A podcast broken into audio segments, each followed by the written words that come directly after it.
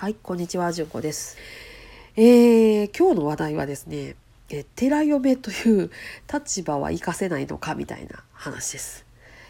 というのですね、えー、先日から申し上げてます通り、私、あの、子供の登校に、えー、徒歩自転車で付き添いっていうのをしているわけなんですね。なんでかっていうと、まあ、子供の安全確保。まあ、もっと言うとですね、うちの娘の安全確保なんですけどね。はい。で、えー、付き添わせてもらっています。まあね、子供同士、ね、集団登校の地域なんでね子供同士集まるとまあしょうもないことっていうのにねないわけじゃないんです。でまあそれにちょっと輪をかけていろいろあるっていううちの集団なのでまあそれならあの子供を歩かせるっていうのも人生には必要な経験だろうということで私はこのようにねさせてもらってるわけなんですがいやー、まあ、先日もちょっとヒヤリとしたことがありました。えー、車がねえーと知り合いの人の車が来ていると。で、えー、停止停車はしてるんです。これから出ようかなっていう感じの状態。なんですがその前に子供たちがピャッとね飛び出すわけなんです。2回ほど飛び出しちゃったんです。1回で済んだらね母で済ます積むかなと思ったんですけど2回目あったんでもうそれを見て私はあの後ろからねたまたまその時はずっとついてなくてですね、えー、忘れ物取りに帰ったんでちょっと急いでくるあの自転車で追っつきってたとこでその2回の飛び出しを見たのでもう追いついてすぐねもう私は雷を落としてしまいました。はい。何してんねんと。でですねなんでこのおばちゃんはなんか自分の親でもないのにこんなに怒ってるんだろうという感じの反応だったんですよこの子たち。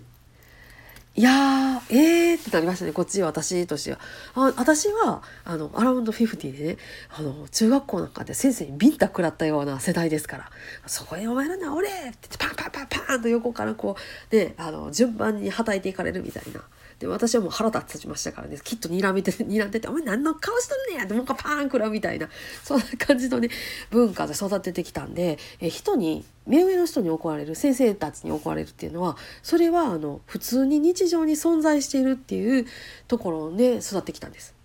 私は体罰は良しとはしませんけれどもその先生みたいにね。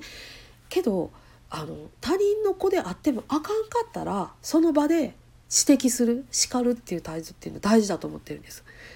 でもねそのねなんかこう鳩が豆鉄砲を食らったっていうんですか？ポッカーンってしてるような顔見でですねあれ？この子らってああんまり怒られたことない？とかってほうって結構びっくりしたんですよね。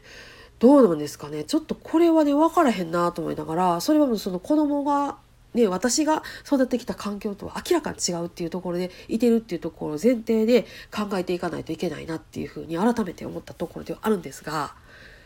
こういうねうるさい叱い方できるっていう大人がもし少なくなっているんだったらその役目は私が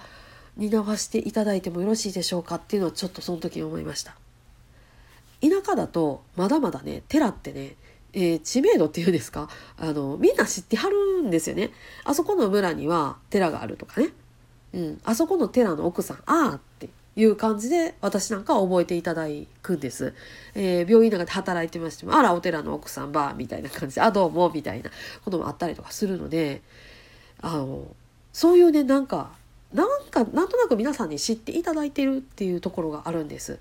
でだからこそちょっとうるさいことが言えるっていう大人の地位をもらってもいいのかなっていうのは少し思ってるんです。昔ね村とかにうるさいおっちゃんとか言いませんでした？私もね団地住まいでしたけどやっぱりねちゃんとうるさく言ってくれはる人っていうのはねちょいちょいいたはったと思います。あそこのおっちゃんあの厳しいなみたいなとかあのね登校途中に会うてたら「言ってらっしゃい」みたいな感じのおっちゃん毎朝いるみたいな。感じのねとこあったと思うんですよ。今はそれがねあのだんだんなくなってんのかなって正直思うしでうちの場合だと前の住職あの私たちお父さんが割とねそういううるさいお父さんっていうのを買ってくださってたようなんです。いやそれを思うとですねなかなかそういう絶滅危惧種の人にまたちょっとこうちょっと一応加味してもいいかなとかっていうのを思って、えー、まあ今日もね付き添っていこうかなっていう感じであります。はいね、あのまあうるさいおっちゃんおばちゃんがいなくなったっていうのはそれも何かあの理由はあろうかと思うんですけれどもえー、それがいてよかったなっていうふうに私も思い出すところがあるので、えー、自分のできる範囲でやっていこうかなというところでございます。